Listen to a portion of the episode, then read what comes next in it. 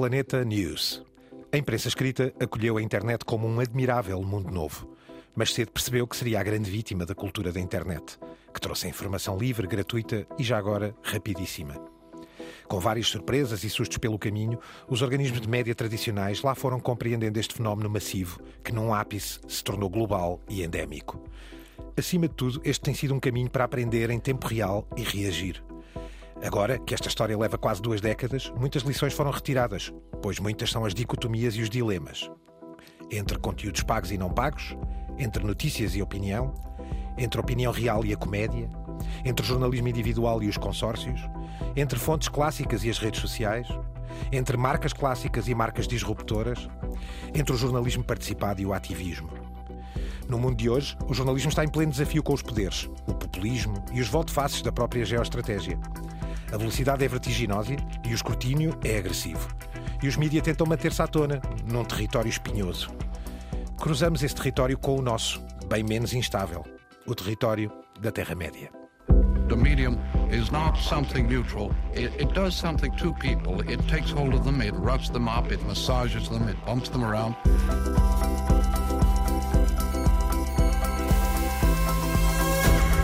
The medium is the massage. Planeta News, um planeta absolutamente crazy. Álvaro Costa, Francisco Marino, cá continuamos os três peregrinos, eu, Gonçalo Madail. Crazy Planet, Planeta News, Planeta Crazy, Álvaro. Eu, eu diria inclassificável, que não é o mesmo, atenção, que inqualificável. E, e recordo, só para começar, Francisco, o dia em que assisti em direto à Primeira Guerra do Golfo, estava eu ainda em Londres, ao serviço da BBC, eh, na secção portuguesa.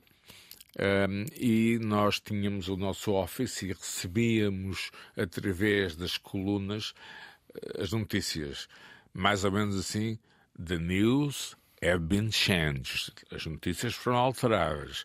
Em vez de sete mortos, são dez. Ou seja, um, vivíamos um tempo, na altura eu diria Brave New World, quando vimos pela primeira vez um, o bombardeamento no Kuwait. Tu certamente te lembras desse momento ocorrido em 1991, há 31 anos exatamente a chamada guerra em direto, não é? Uh, era o slogan na altura, lembro muito bem, uh, no, no, meu caso em Portugal, com o José Rodrigues Santos a, a, dar um salto na, na cadeira e o telejornal a durar mais uh, 4 ou 5 horas. O telejornal não, o Jornal da Noite, ou 24 horas, a durar mais algumas horas. embora, na verdade, na altura só tínhamos umas imagens esverdeadas, estranhas, Sim, não é? uns Do pontos, parecia ser Bagdá, ou nos pontos ser Bagdá. É? Celestes e... e o recém-falecido Artur Albarran, já agora, não é? E, exato, também, sim, sim, sim, sim. também se notabilizou nessa cobertura de guerra. Eu é? segui via BBC de Londres, eh, quer a nível radiofónico, quer a nível televisivo, e, e, Francisco, 31 anos depois, a guerra tornou-se, do ponto de vista televisivo, eh, eu diria algo debordiano, live for television. É perfeita para, e atenção ao que eu estou a dizer, do ponto de vista gráfico, é de facto um produto televisivo. A espetacularização da guerra, sim, claramente, em relação àquilo, faz-nos pensar um pouco quando o Ted Turner abriu a CNN e diziam que dificilmente alguém aguentaria ver 24 horas de notícias. E na altura a Guerra de Golfo foi ótima para ele, porque sim, efetivamente, conseguíamos ver 24 horas de uma guerra. O OJ também foi bom, também para esse propósito, não é? Todo o caso do OJ Simpson também foi bom e de alguma maneira acabou por se confirmar que conseguiríamos Aliás, ver 24 horas Francisco Randolph Hearst, Citizen Kane, dizia arranjem uma guerra que eu trato o resto, Gonçalo. Exatamente. E nós, no, no, enfim, no século, no século XXI, eh, do século XX para o século XXI, eh, dependendo aqui das idades da malta, mas de geração em geração, foram grandes os acontecimentos. Talvez comece com a ida do homem à Lua, o grande primeiro reporte massivo televisivo. As tecnologias chegaram, no fundo, os sustos da internet são os mesmos, não é? E o jornalismo reagiu a isso, primeiro até com esta tal ideia do Chico, o Francisco até disse como um admirável mundo novo, não é? Ehm, mas que ser, ser percebeu também, olá, espera aí, que isto, afinal, precisa aqui de, de, de, precisamos nos colocar em sentido e refletir. Eu usei aqui várias vezes no, na intro esta ideia de reagir em tempo real e aprender aprender com as lições. E... É, é, nesse ponto que achas que estamos mais uh, amadurecidos, Álvaro? Gonçalo, uh, como resposta, e é minha, e assumo-a, eu estou a ler o Financial Times, o Le Monde Diplomatique, o New York Times.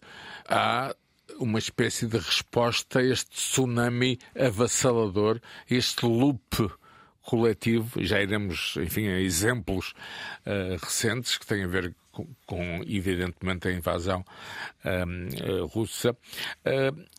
Curiosamente estou a reagir voltando para trás. Está, está a acontecer o mesmo contigo. Este loop espetacular, este live para a televisão uh, com o selo Debord, está, uh, digamos, uh, entre aspas, a matar a galinha dos ovos de ouro? Eu acho que ainda falta perceber se esta vai ser uma guerra da televisão ou das redes sociais. Acho que da televisão o apogeu foi provavelmente o 11 de setembro, uhum. em que havia múltiplas imagens, múltiplos canais a cobrirem ao mesmo tempo. Esta guerra, não sei se vocês sentem a mesma coisa, mas as mesmas imagens são muitas vezes repetidas e dá a ideia é um loop. que as é um redes sociais acabam por ter mais, mais dinamismo e muitas das imagens que vemos na televisão neste momento estão a vir das redes, das Repara, redes sociais. Tu tens no 11 de setembro esta, esta ideia do, do vídeo amador penetrar por completo pela televisão mainstream não é? E aqui começa a perceber-se, atualmente, infelizmente com o episódio que vivemos a leste, provavelmente esta ideia já de uma seleção das próprias televisões de deixar o vídeo amador rolar dentro das suas plataformas. Algum entra no mainstream, mas a larga maioria também está fora, mesmo eh, patrocinada pelos próprios mídia, não é? Digamos, e pelos organismos de informação. Fica o comentário. O Álvaro, tu há pouco dizias-me assim num tom eh, assim meio eh, premonitório, começa a, a, a esgotar-se o modelo CNN de imagens em loop e comentário, comentário comentário, comentário. É, exatamente, é curioso que eu falei da CNN, eh, onde estive, em Atlanta, estive também na, enfim, nos escritórios de Los Angeles, e eu creio que hum, se existe algo em que já podemos refletir é se o modelo News Break Sponsored by se funciona neste tal modelo hiperdigital que o Francisco estava a dizer há pouco. Eu estou a notar isso, eu como fã junkie da CNN, eh, curiosamente, desta vez, em relação ao que está acontecendo no mundo, tenho estado mais próximo da uh, France 24 e daqui a pouco já vou dizer porquê. Tu sentes que o modelo CNN de news, break, news, break, uh, está a chegar ao limite aqui... face às ofertas atuais? Introduzindo aqui que break aqui é mesmo intervalo publicitário. É, sim, eh, mas o próprio modelo de breaking news também está um pouco, não é? Uhum. Na medida em que eh, nós não podemos estar em breaking news durante três dias ou quatro, não é? Ou, e tudo é breaking news. Um destes é? canais alguém dizia estamos há 48 horas em, em breaking, breaking, news. news. ok, é, é difícil, não é? Sim. E neste caso, sim, este modelo dos anúncios, que é, é, sobretudo ele é pouco apelativo para as novas gerações, que já falámos aqui em outras ocasiões, uh, não são nada receptivas à, à publicidade e tendem a afastar-se da publicidade. E esta ideia do bloco noticioso com um bloco publicitário muito longo tende a ser eh, muito negativo. Ah, portanto, e é um modelo americano, e o modelo americano nisso é muito. Ah, portanto, Gonçalo, já podemos dizê-lo, danos colaterais. Não, não será por acaso que a CNN norte-americana vai apostar, eu diria, quase todas as fichas na CNN Plus, Isto, no canal de streaming. Exato, ou seja, no fundo, eh, para tentar aqui recentrar um pouco e dar aqui um início assim mais sistematizado à nossa conversa, vamos, vamos começar a tratar o advento internet e jornalismo ou news em geral, o negócio das news. O Francisco trazia aqui uma proposta que, que, a que chamava das link wars ao paywall. Isto é, Francisco, Inicialmente, a imprensa começou por ser muito receptiva à internet, não é? Era ótimo, podíamos meter um jornal online. Isto funcionou muito bem quando não havia muita gente na internet. Quando subitamente passou a haver muita gente na internet, uh, os jornais perceberam que seriam as grandes vítimas da internet, sobretudo perante gigantes como, como a Google. E no início, os jornais ainda tentaram atacar a Google. E há um exemplo da Bélgica muito conhecido, é? chamadas Link Wars, era tentar impedir que a Google pudesse funcionar como um agregador de notícias sem dar dinheiro, dinheiro nenhum aos jornais. No fundo, é como se eu montasse uma banca e à minha frente alguém montasse outra banca a vender o acesso à minha, não é? Uh, sem que eu tivesse qualquer comissão. Não sei se vocês se recordam, a coisa não acabou muito bem para os intervenientes, porque Tens o Google removeu. Europeia, não é? Com a Autoridade da Concorrência, Sim. gravíssimos processos bíblicos de décadas. E, e, nesta altura, o Google, a Google, por simplesmente, removeu os jornais com quem tinha conflito e eles não apareciam nos motores de busca. Exato. E de alguma maneira, os jornais acabaram por perceber que o modelo gratuito da internet não era muito favorável para eles e levaria à ruína. Aliás, em princípio, a imprensa como como a conhecemos, vai ter alguma dificuldade para sobreviver, mas sem algum tipo de Mas será um produto difícil. premium? Eu estou disposto a pagar, eu, falo eu, e com certeza alguns dos nossos ouvintes, eh, estaremos dispostos a pagar pelo jornalismo caro de qualidade face a este tsunami de informação e de loops e de 24.7, ou seja, 24.7.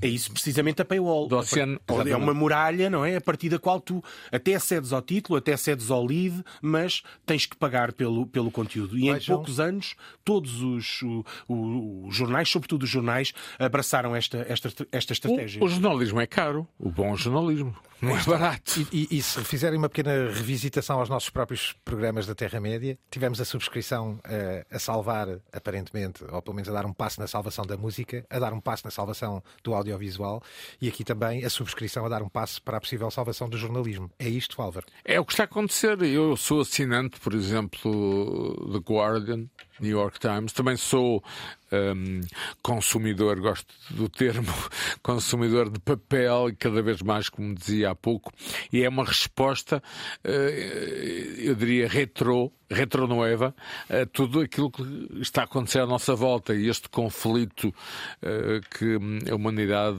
está a viver. E quando estamos a gravar este programa, não estamos aqui a fazer futurologia sobre o que vai acontecer, estamos a refletir sobre o que temos visto nos modelos uh, informativos.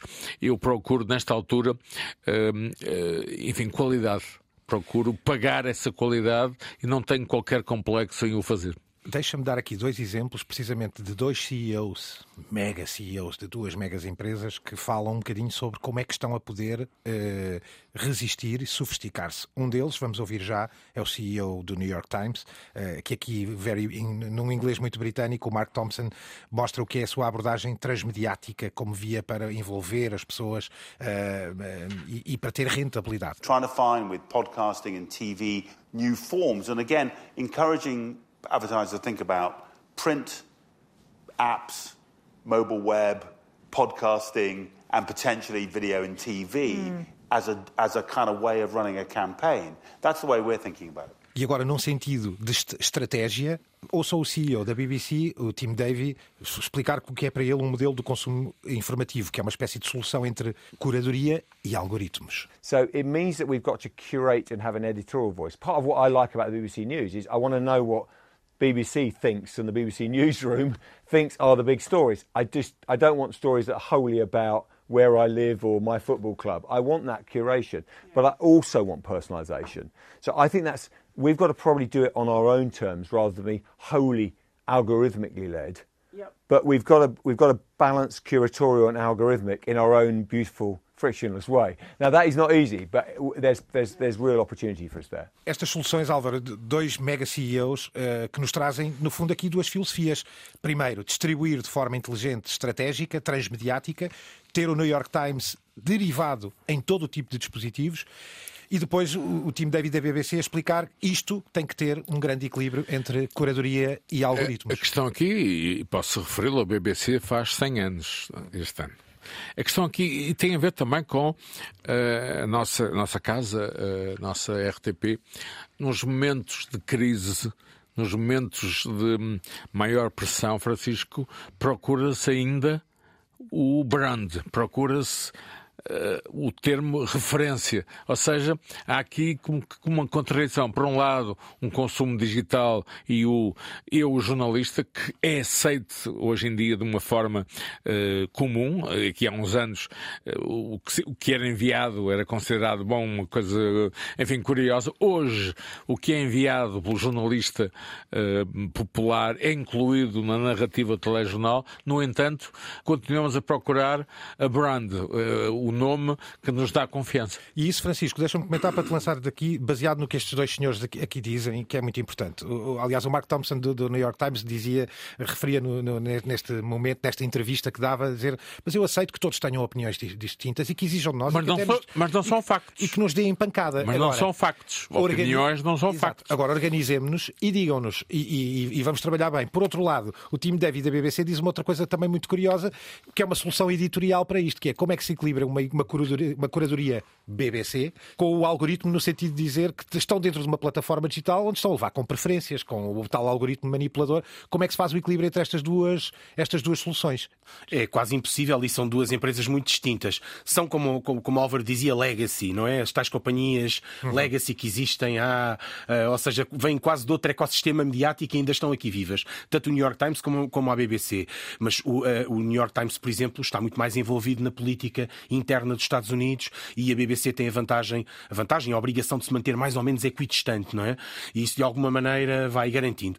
Curiosamente também eh, assistimos ao, encerramento de jornais, ao encerramento de muitos mídias tradicionais e estes que sobram são precisamente os legacies, os tais que são de referência, seja os tais que são os e, o New York Times, por exemplo, ainda preserva no Conselho de Administração muita gente da família que geria o New York Times. E o negócio dos mídias originalmente era um negócio de família. Eram famílias muito Sim. específicas, muito particulares. Aliás, o Washington Post também preserva a família no Conselho de Administração Sim. e que inclusive está em, na, em alguns conselhos de administração Por exemplo, Facebook, o Schlesinger, não é? Exatamente. A família New York Times. E, e, vão, e vão, vão garantindo de alguma maneira esse vínculo e conseguiram fazer, fazer, fazer o salto à passagem. O, o, o caso do New York Times, por exemplo, uh, uh, há, há, piada recorrente que o New York Times quer ser a Amazon da, da imprensa, precisamente por, por, por, esta estratégia tentacular do tenho podcasts, vou adquirindo podcasts. Aliás, falámos no episódio relativo aos podcasts, a forma como eles compraram o This, o This is American Life, ou This American Life, uhum. e a maneira como eles vão espalhando tentacularmente. Uh, e há uma, há uma ideia, o julgo que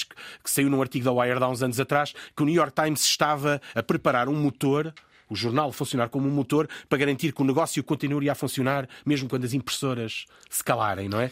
E é essa a estratégia. Esta, esta traz-nos precisamente essa compreensão de dois organismos aqui clássicos. Uh, o New York Times, aliás, é um grande sucesso de jornalismo pago. Em Portugal também tivemos alguns bons sucessos, que eu acho que têm sido bem sucedidos. O Observador é um, é um, o Jornal é, Público, é um caso, talvez não? como o primeiro, o Expresso, enfim.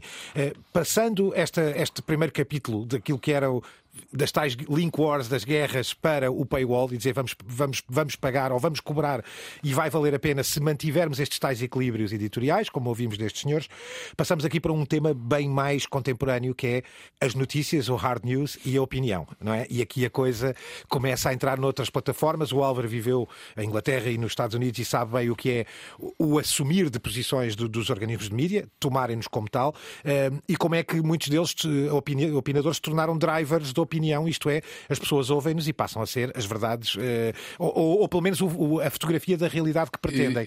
E, eu posso dizer que ver o mundo via Fox é, é, de uma cor e ver o mundo via, via CNN é de outra completamente Newsmax, diferente. É? O Newsmax, ou... já lá iremos, que são novos players que estão a, a, chegar.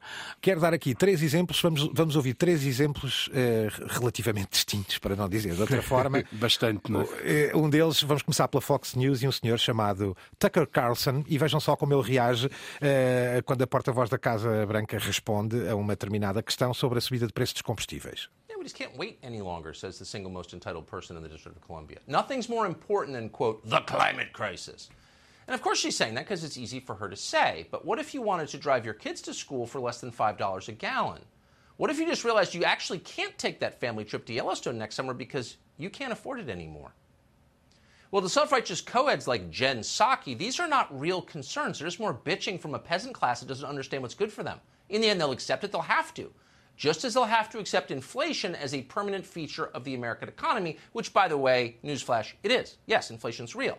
It's not transitory like they told us. Tucker Carlson, o verdadeiro artista, Álvaro. É, ele é um modelo retrô, porque nós falamos nisso, Francisco, a questão individual, a questão do Star System mantém-se. Carlson tornou-se uma espécie, eu diria, de contrapoder neste caso da administração uh, Biden, tornou-se durante muito tempo, foi aí que realmente cresceu, uma espécie de apêndice da administração Trump. Estamos a falar de uma figura que, inclusive, foi recebida de braços abertos na Rússia, não é? É um produto típico da Fox, ou seja, a Fox sempre investiu nesta questão da opinião, logo à partida, desde a sua fundação, e teve, dentro da área da direita conservadora americana, teve muitos opinion makers. Estou-me a lembrar do O'Reilly, do. Sim, são muitos.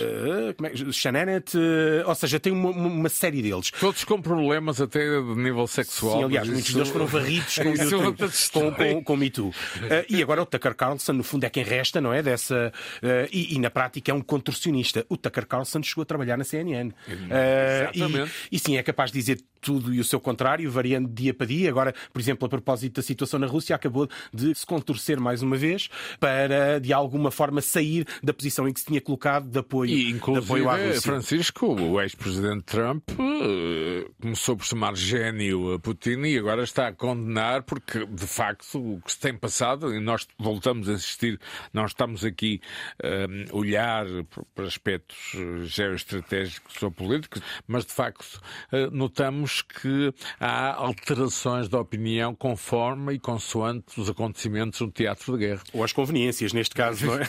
Vamos ouvir mais um, desta vez a senhora Rachel Maddow, da CNBC, que descreve Putin, neste caso, como um ditador e, e, e precinta-se aqui um bocadinho a, a performance. The Russian people have no say in the behavior of their government under the Putin dictatorship. He has criminalized standing against him in elections. He's criminalized even journalism about him. He has criminalized human rights work. He has criminalized history. He has criminalized all protest. A single person standing holding a single protest sign is considered to be a riot in Moscow. And yet, the Russian people, by the thousands, by the thousands, still took to the streets today to say, no, they can't bear it. They cannot bear him starting this war. É uma outra ala nos Estados Unidos, obviamente, até do ponto de vista cultural, que representa a Rachel Maddow. Eu talvez, se calhar antes de iniciarmos aqui, vou só trazer um outro, um outro que era inevitável trazer para completar o trio, desta vez da CNN, um senhor chamado Chris Cuomo. Não, não trago o famoso, eh, o famoso statement dele sobre o próprio irmão, o ex-mayor de Nova York, mas trago o, o, só para se sentir um bocadinho o estilo, eh, alguns comentários de Chris Cuomo sobre Trump. This is about Trump's desire to get things done any way he can. He is not burdened by principles, morals, and ethics. But we are. America is a model for the world because we don't do what the worst places and people do. Neste triunvirato, uh, são três amostras, uh, vale o que vale, mas, mas que começam a ser elas próprias frames, janelas da realidade, que as pessoas acabam por seguir quase como uma clubite. Isto é, nós temos o caso do Partido Republicano e Democrata, não é? O antes, uh, quem que nasce republicano e nunca se será democrata. Em Portugal temos isso muito nos clubes de futebol, mas estes três opinion makers também podia ser uma espécie de Benfica, Porto e Sporting, Álvaro. Culturalmente. Indiscutivelmente, e aqui, digamos, uma gramática de comunicação televisiva, ou seja, a verdade pode ser sacrificada no altar da conveniência económica. No caso da CNBC, e começando por aí, Francisco, a CNBC é, eh, digamos, uma área económica da NBC. No entanto, eh, nos últimos tempos, devido aos acontecimentos, tem incluído também aquilo que se pode chamar hard news. E é curioso que os canais económicos, a Bloomberg é outro, incluem uma observação dos acontecimentos eh, diferente. Estão mais interessados na, na área económica, que é esse, digamos, o seu produto. Não é? Sim, e na prática aquilo que assistimos parece-me que é a migração da estratégia da Fox para todos os outros canais. A Rachel Maddow adquiriu algum protagonismo por causa do Trump, não é? Tem um programa, lá está, a CNBC para nós era sempre aquele canal que, em que por baixo corria o, valor, o preço do ouro e as várias ações e tinha uma velocidade vertiginosa e agora já tem estes noticiários da opinião. Lá está, este cruzamento entre hard news e opinião, que é muito marcado aqui nela, na, na Rachel Maddow. O, o, o caso do, do, do, Como indica que a eleição do Trump veio transformar a CNN também, porque a CNN não adotava esta estratégia, tinha alguns programas muito opinativos, mas não tinham este peso, e a determinada altura meteu a carne toda no assador no horário nobre. Começava com Anderson Cooper, que seria o menos opinativo deles todos, depois vinha o Chris Cuomo, logo de seguida, e depois o, o Don Lemon. Ah, sim, uh, e então, estes três. juntar o Wolf Blitzer, mas sim, sim, sim. E, e, e estes três seguidos eh, eram altamente opinativos. Ou melhor, a coisa ia ficando cada vez mais opinativa. O Como fazia uma espécie de transfer para a Talk Radio. Como, além da sua relação com a família, não esqueçamos Mário Como, O pai, não é? O pai. Antigo governador. Voilà. Um, e, e, portanto, a família Cuomo tinha, digamos, interesses uh, na área do Partido Democrata uh, assumidos. Mas Cuomo era, acima de tudo, Gonçalo, uma personagem que trazia audiência. E é curioso como a CNN, após a subida ao poder dos democratas, perdeu números, era, era evidente essa posição que o Francisco refere, e depois um, os escândalos sexuais que, com, com o irmão e com o próprio Chris Cuomo, que levou a CNN a despedi-lo, e curiosamente o, o diretor recente de, da CNN, Jeff Zucker, também teve esse problema. Há a questão aqui, digamos, de algum puritanismo norte-americano, Gonçalo. E, e, neste caso temos que ter em conta que eles estão quase num púlpito, falam diretamente para a Câmara. Uh, Ora, nem mais. O, o caso do Mário Cuomo às vezes violava todas as regras de ontologia possíveis e imaginárias, a entrevistar o irmão, a falar sobre a mãe e de alguma forma aquilo era uma conversa de família. E, a relação com o Don Lemon que vinha a, seguir? A relação com o Don Lemon que vinha a seguir era uma sim, sequência. Falavam uns dois, quatro ou cinco minutos a comentar as notícias, ou seja, as fronteiras entre o, entre o jornalista, o apresentador, o familiar dos políticos esbatiam-se num programa altamente opinativo. deste retrato americano que encontramos em Inglaterra, eh, também muitas vezes no Reino Unido, o posicionamento assumido dos jornais, mas não nesta forma. Lá está, o Álvaro relembra sempre, há esta tradição quase de litúrgica da, da, da talk radio nos. Neutralidade britânica, digamos, e... o rigor informativo. E não eu, perdem eu isso, vivi não é? isso, não, eu vivi isso na BBC durante, eu queria, durante três anos da minha vida. Eu queria mesmo trazer-te aqui algo que tu trouxeste também, uma, uma, uma news promo, uma promo da, da, da BBC, uh, que aborda precisamente esta ideia de Álvaro, confiança nas notícias, bem tu dizes, e um nível alto de literacia. Take away the noise, the fury, the fighting voices, the distortions, cosmetics, the color and the flashy effects. But most of all, you can take away the lies, the slander, the misrepresentation that seeks to pull us apart. And then, and then, then you can find out what's actually happening. And when you find that, then you'll find BBC News. Já da BBC, que tu bem conheces e que, já, e que no fundo está dito, apesar de que na imprensa escrita é muito assumido o posicionamento uh, político, digamos assim, não é? Ou de que lado estão, um, ehm, não acontece tanto que na televisão, diria, não é? Tanto que essa tradição uh, da, da, da, de litúrgica não é tão pesada no, no, nos Estados Unidos. Álvaro, trazes, por exemplo, aqui a Deutsche Welle, que, a quem tu dizes discreta e contida, German Eu style. tenho visto a Deutsche Welle, como tenho visto a, a France 24, acho que a France 24, e, e não quero falar em vencedores, seria patético numa altura destas, estamos a falar em guerras de audiências e outras coisas do género. A France 24 criou uma coisa muito interessante, é que geralmente os rodapés são como que um decor.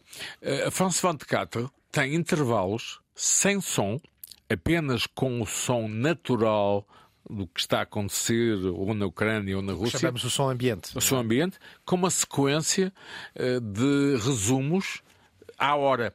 Uhum. Ora, ora, aí está, Francisco, uma nova forma de olhar para a informação. O momento de silêncio, o momento de reflexão. A Deutsche Welle reflete também, e aqui é óbvio, como o Gonçalo dizia, uma cultura germânica, e até, digamos, do ponto de vista visual, os seus estúdios, eu diria que são austeros. Vou, vou com isto deixar-vos com mais um som, desta vez da Deutsche Welle. The sinister story of the thalidomide scandal. Did the German government help to cover it up? Investigations reveal shady deals between politicians and Big Pharma. And the victims continue to struggle for justice. The secret deal. E depois da Alemanha para a França, uh, Álvaro, com a France 24 que tu falaste que, e, e, que tu referias que tinha aqui uma, uma especial queda para o tratamento da reportagem. Deixo também aqui só um som rápido sobre uma reportagem deles de, chamada Talibãs dentro do Emirado. From the mountains to government ministries, ever since the Taliban swept to power in Afghanistan, the former insurgents have been struggling to put in place a functional state, faced with an economic crisis, security fears, and thousands of Afghans still trying to flee.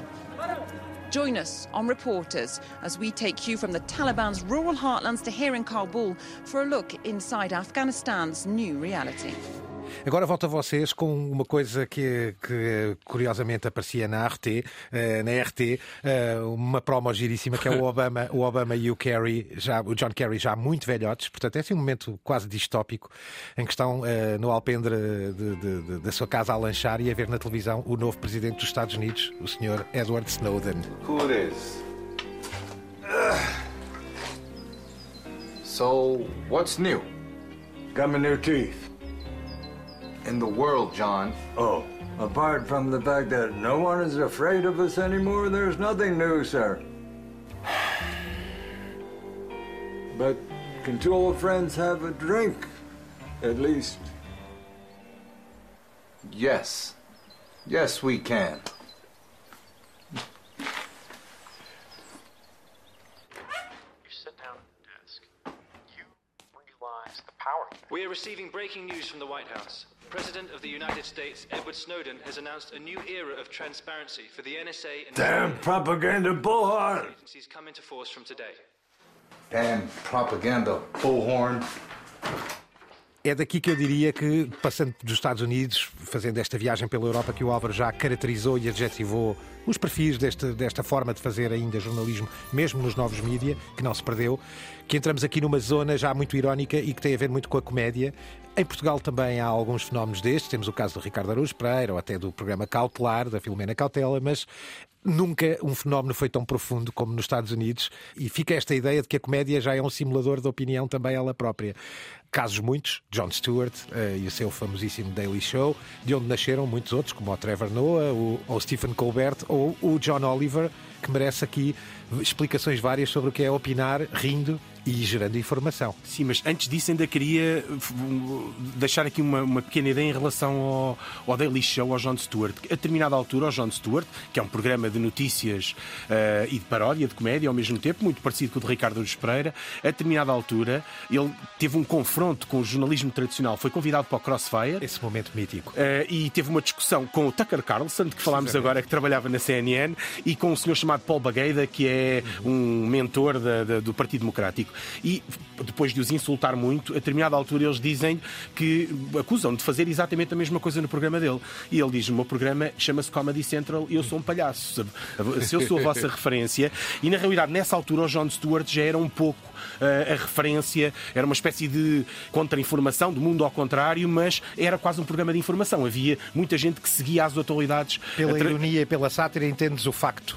É? E, e, a determinada altura, até mesmo para expor ideias mais ou menos complexas. Ele tem uma fantástica também com um dos parceiros dele, uh, em que a determinada altura ele monta, monta um CPEC, que é o modelo dos americanos para financiar eleições, e para provar que o, o sistema era totalmente fraco e corrupto, fragilizado, e corrupto. ele montou ali em direto no programa, uh, em paródia. O, o, John Oliver começou por trabalhar também com o John Stewart e leva a coisa um pouco mais à frente.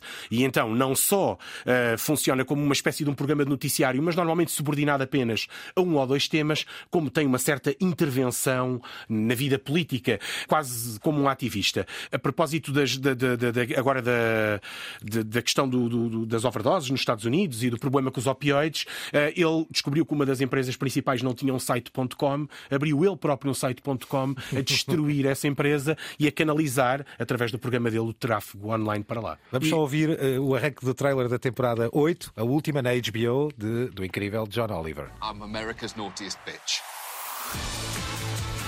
I believe I have something you're looking for, world, and it's called hope. The best is yet to come. Okay then. Let tomorrow be about solutions. Today is about vengeance. Álvaro, neste caso, a very British person a falar wide open. Não é o único a conseguir entrar na grande indústria televisiva norte-americana e traz, digamos, um aspecto que os norte-americanos chamam de limey, que é, que é um pouco aquela casca de limão, não é? Aquele, aquele sabor agridoce de comunicação de, profundamente britânico. E esse aspecto é, é, é essencial na personagem de John Oliver, que, a partir até do ponto de vista visual, audiovisual não será, digamos, aquelas figuras visualmente muito atraentes, não é? E, e as correntes seriam totó, não é? Tem todo o aspecto. E ele assume esse aspecto. Mas há, há algo que me aconteceu, eu, eu, tenho estado a ver todo o tipo de, de canais, eh, incluindo digitais. Eh, recentemente, eh, antes, enfim, de, de algumas barreiras, eu vi a RT e de repente pensei em George Orwell, eh, em Novi Speak, pensei, mas estou a ver o quê? Quem está a ver eh, na Rússia estará a ver o que eu vejo em Portugal? Ou seja, toda uma série de parâmetros que ultrapassam já a comédia. Estamos aqui a falar da manipulação da informação, Francisco. Eh, sim, embora além disso o RT também tem alguns, tem uma espécie de daily show que é o Redacted Tonight, de um tipo que é o Lee Camp, e tem também um daqueles programas uh, de, de, esta tendência para os programas de humor de economia, que é uma tendência bizarra, mas também encontramos na CNBC, que é o Kaiser Report. Mas uh, é óbvio que as hard news são muito, muito controladas pelo governo russo e e aqui há uma estratégia, e, não é? E, de portanto, internacionalização da mensagem do discurso. Dizer que é um canal apresentado em inglês, como aliás a France 24 tem uma versão em inglês. Eu sigo a francesa porque gosto de ver gente como Bernard Henri Lévy. Há aqui, Gonçalo, cada vez mais eh, a ideia de uma, eh, uma ideia cultural na informação eh, que temos hoje em dia e que pode ser ainda amplificada pelo eu jornalista, não é? embora sem querer fatal, ser muito fatalista, uh, esta tendência da Fox parece-me que, que, já se expandiu nos Estados Unidos e que irá ter algum impacto na Europa no curto prazo. Aliás, na Inglaterra há, há um canal. Projetos, há novos já há um canal na, na Inglaterra, Exatamente. julgo que é o GB, Great Britain, que vem impor aquele modelo da Fox na, nas notícias e certamente que irá contaminar. Uh, e, obviamente, não esquecer nunca que o Sky News, por exemplo, pertence ao, ao Sr. Murdoch, não é? Num momento de forte escrutínio, populismo, televisão opinada ou jornalismo opinado eh, ou opinião jornalística, como queiram, a dominar e a tornar-se gramaticalmente a maior arma para veicular informação, temos também, obviamente, sinais contrários. Há mecanismos eh, que são mais disruptivos e há também, por exemplo, esta ideia dos consórcios. Lembremos-nos Panama Papers, Pandora Papers eh, e por aí fora. Estes consórcios, Francisco, são uma espécie de brecha de esperança eh, face a essa ditadura da opinião? Sim, e são também uma forma do jornalismo, de alguma forma, adquirir uma relevância que no passado sempre teve, não é? Uhum. E que todas estas crises relacionadas com a internet, com as, as link wars e etc., vieram claramente descapitalizar um pouco o jornalismo. E é preciso dinheiro para fazer jornalismo de é investigação. É uma espécie de jornalismo em coprodução. Sim, que no fundo envolve, envolve consórcios relativamente grandes. Este, este por exemplo, que, que tratou do Pandora Papers, define-se como uma pequena redação e ao mesmo tempo uma rede global, ou seja, as duas coisas ao mesmo tempo, e vem um pouco na senda do, do Edward Snowden e da questão do, do Wikileaks. Se fizermos ver a, a, diferença entre, entre o jornalismo de investigação do passado e este jornalismo de investigação assenta em muitos consórcios a trabalharem na mesma coisa, dois filmes, o Post uh, do, do Spielberg e o filme sobre o Assange agora. E aí vemos muito bem esta, o, o que é que mudou na forma e... como o jornalismo investiga e esta necessidade de montar toda uma rede de jornais. Um jornal sozinho não consegue investigar. Ah, e só uma última coisa: o facto de nós podermos aceder a esta informação. Uh, anteriormente, o jornal filtrava esta informação e ia criando narrativas, não é? Agora faz o mesmo, vai enquadrando esta informação, mas uh, nós também temos acesso a ela, ou seja, nós podemos fazer ver... uma espécie de binge-watching da própria e, ver e falta aqui um pormenor que é grupos como o Anonymous. Sim, e os whistleblowers foram importantíssimos adquiriram nisto. uma importância ainda mais complexa e mais volumosa nos últimos tempos. Aliás, os Anónimos declararam guerra uhum. à própria Rússia. Uhum. E pensamos que uh, a cyber war é também hoje em dia um ato de guerra. Uhum. Acham que perante este populismo, estes consórcios, além de ser uma enorme forma de se financiar uma investigação coletiva pesadíssima, portanto, há a questão do financiamento, há a questão, obviamente, também das parcerias entre jornais, entre jornalistas e entre, e entre fontes, não é? Também, mas acham também que isto é uma reação, uma espécie de erupção contra um populismo uh, presente eu, eu, eu no poderia, dia a dia? Eu poderia falar de uma figura como George Soros. Uhum por trás eh, destes movimentos há financiadores. Uhum. Alguns liberais, outros de direita, outros de esquerda, seja como for, que queiram colocar uh, estas entidades uh, no xadrez político. Ou seja, uh, vamos ter também no futuro próximo, Francisco, esta ideia de haver consórcios com alguém por trás que não conhecemos, que os é, é sempre difícil saber. Vivos, Embora maior parte, na maior parte dos casos estes, estes consórcios acabam por ter aquela missão do jornalismo de forma assim muito evidente, até, até no próprio discurso, não é? Lá está, é muito difícil investigar a fundo. O problema é que muitas vezes muitas das fontes serão estas fontes duvidosas, não é? Mas a, a necessidade de estabelecer um, um, um, consórcio deste tipo permite com que grandes jornais, pequenos jornais, jornais médios, de alguma forma colaborem num caso. O caso do, do, do Wikileaks foi paradigmático, não é? Exato. A postura dos jornais, neste caso foi era o The Guardian, o Der Spiegel e não sei se o norte-americano era o New York Times ou o Washington Post, mas seria um ou o outro, de alguma forma montaram este consórcio para gerir todo o manancial de informação gigantesco que vinha com o Wikileaks, não é? Agora, em modo de relato, um relato em modo de statement sobre os Pandora Papers, deixamos este vídeo do ICIJ. No fundo, é o Consórcio Internacional para o Jornalismo de Investigação. ICIJ built up a huge team of investigators and data experts. And chase leads across borders, continents. Together, we use data to uncover corruption, wrongdoing, and injustice on a global scale. We told stories that rocked the world. We told stories that brought us to this news source. I can't say where we were, but I knew where we had been. And I knew what our global network could do with this data and where our stories would lead. Para além dos consórcios e, no fundo, fizemos a história, fomos aos problemas, estamos a ver se isto a vislumbrar possíveis soluções para o futuro do jornalismo nos mídia eh, e a forma como os grandes organismos cobrem as notícias. Há também aqui desafios vários com as redes sociais. Lembrem-se da Primavera Árabe, lembrem-se do que tem acontecido, aliás, na, na, na Ucrânia. Eh, a forma como as redes sociais estão a conseguir também elas próprias trazer cá para fora e serem elas fontes de informação. Muitas vezes confundem-se com canais de informação, mas podem pelo menos ser fontes de informação. Levam levam-nos a marcas disruptivas. a Vice, Politico, HuffPost, a Vox, por aí fora. Álvaro, isto já é uma espécie de sistema punk em resposta ao populismo eu, eu, eu, creio que vamos ter nos próximos tempos um novo panorama audiovisual internacional. Incluía aqui, por exemplo, não sei se vai crescer ou não, a Newsmax. Não esqueçamos que estamos em ano de eleições norte-americanas, midterms. Estamos a dois anos de 2024. Isto pode parecer eh, uma coisa assim muito longínqua, mas não, nós estamos, eh, Francisco, num período eh, de alteração e de possível recomposição, por exemplo, do Congresso e do Senado americano com consequências uh, perfeitamente imprevisíveis. Tu achas que dentro de um ou dois anos termos uma, um panorama audiovisual completamente diferente, com determinadas brands a perderem gás, a perderem força e outras, como por exemplo a Newsmax, a crescer. Vamos ter, digamos, não vai haver um equilíbrio entre os dois extremos? É um mistério, não é? E temos esta bipolarização extrema do yeah. ponto de vista político que alimenta também os próprios mídia.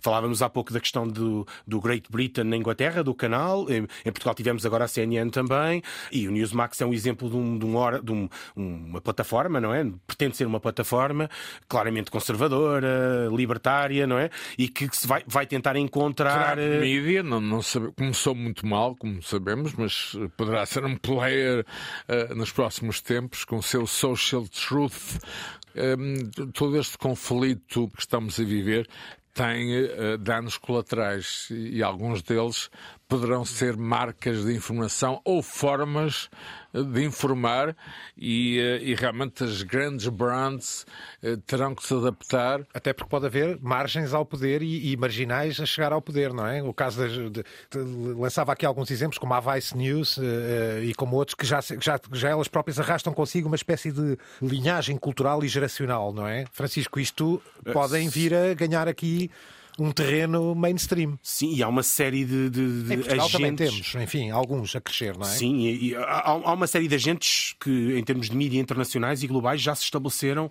com, relativamente bem. Uh, falo, por exemplo, do Politico, que... Como... Do HuffPost. Sim, ah, do HuffPost e a própria Vice News, não é? Já, são, a, a, já tem sim. investimentos, uh, uma carga, um volume de, de, de, negócios grande, não é? E a, a Vice News até é curioso, porque a Vice News vem de, de, das revistas, originalmente. Uh, seria uma revista muito parecida com a Face, julgo eu, nunca vi a revista. Acho que até originalmente até era um, quase um magazine de skate. Curiosamente, entrou no vídeo pela mão do Spike Jones e o realizador é de videoclipes e associado à MTV.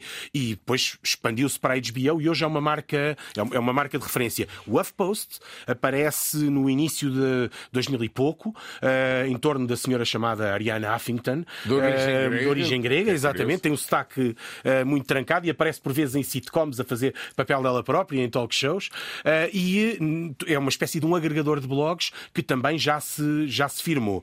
E há o caso da Vox, que é provavelmente um, um dos mais bem-sucedidos, não é? No caso da Vox, é, um, é uma, foi criada muito recentemente, pretende ser de jornalismo exploratório, ou seja, a ideia de que eu não, ba não basta meter as notícias e vender as notícias, eu tenho que as explicar, justificar, enquadrar, seja em vídeos, em podcasts, em blogs, uh, e é já também uma referência incontornável. Mas deixa-me só encerrar com a questão do político, porque o político antecede um pouco a maior parte destes, ou seja, começou também por, por esta altura, 2000, 2000 e pouco, e tem uma característica que era a estratégia internet, ou seja, acompanhava tudo, cobria tudo. Há quem diga que transportou até a estratégia da cobertura do desporto para a política. E então, cada vez que alguém aparecia em algum momento, eles enviavam uma equipa, alguém, o jornalista levava uma câmara, tudo muito portátil, muito rápido e um fluxo constante de informação.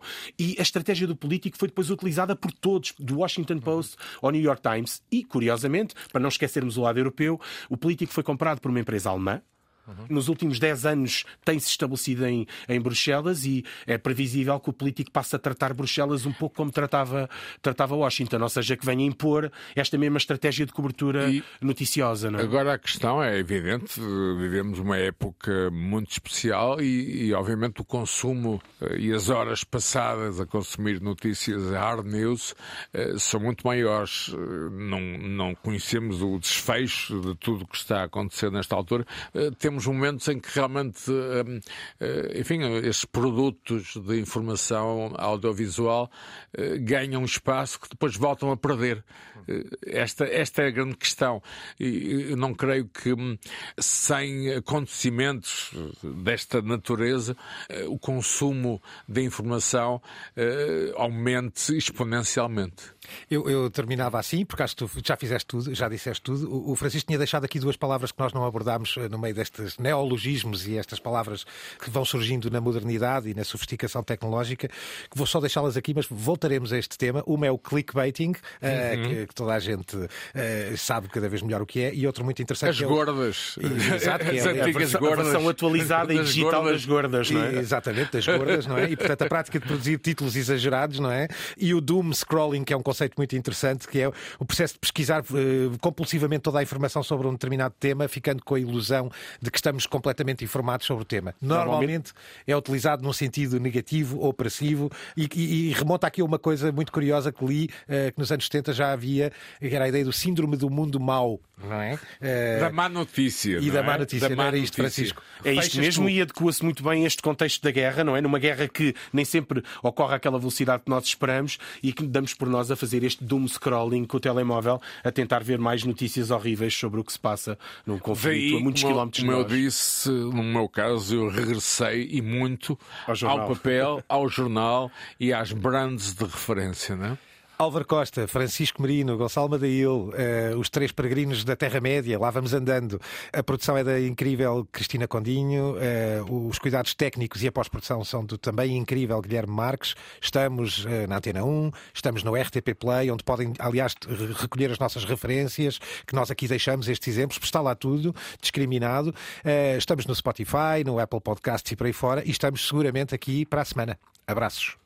The medium is not something neutral. It, it, does something to people. It takes hold of them, it roughs them up, it massages them, it bumps them around.